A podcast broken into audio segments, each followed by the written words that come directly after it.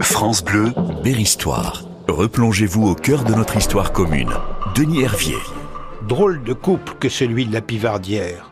Monsieur de la Pivardière, de plus en plus absent de son château de Narbonne sur le Gemaloche, au nord de l'actuel département de l'Indre, Monsieur de la Pivardière nourrit quelques soupçons au sujet des véritables relations entre le prieur de Miseré, son voisin, et son épouse Marguerite.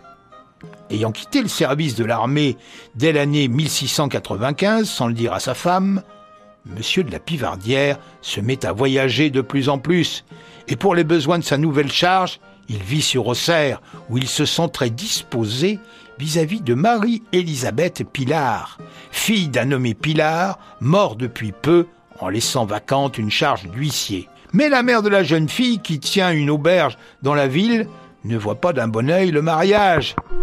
France Bleu, Berry-Histoire. La pivardière parvient tout de même à inspirer à la jeune fille la passion dont il est lui-même atteint. De la pivardière, plus amoureux que jamais, se détermine à devenir bigame. Oui, il épouse sa maîtresse, qui lui apporte en dot la charge d'huissier dont il exerce sur le champ les fonctions.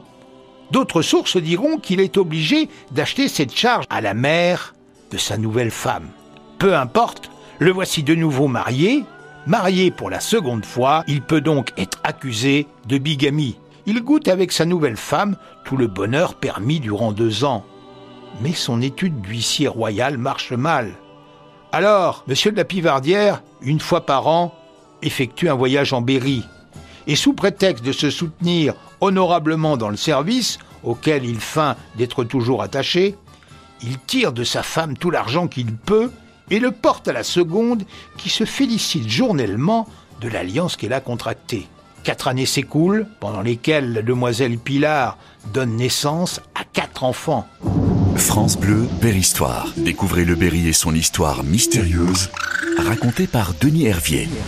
Mais, oui, il y a un mais, car Madame de la Pivardière, la première femme de Charles-Louis, conçoit quelques soupçons sur la conduite de son mari. Il ne paraît chez elle que rarement, et il s'en retourne toujours en emportant tout l'argent qu'il y a au château. Au mois de juillet 1697, elle voit ses inquiétudes se réaliser par une lettre qu'elle reçoit de monsieur Vignan, procureur au Parlement de Paris. Ce procureur rapporte qu'en effet, un capucin d'Auxerre lui a écrit qu'on était fort en peine de savoir où était la pivardière et qu'une femme d'Auxerre lui avait demandé où elle pourrait lui faire tenir les hardes qu'elle avait à lui envoyer. L'histoire commence à se corser pour monsieur de la pivardière.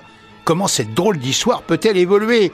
Car si sa femme découvre qu'il a une seconde femme à Auxerre, eh bien, elle peut porter plainte et faire accuser son mari de bigamie.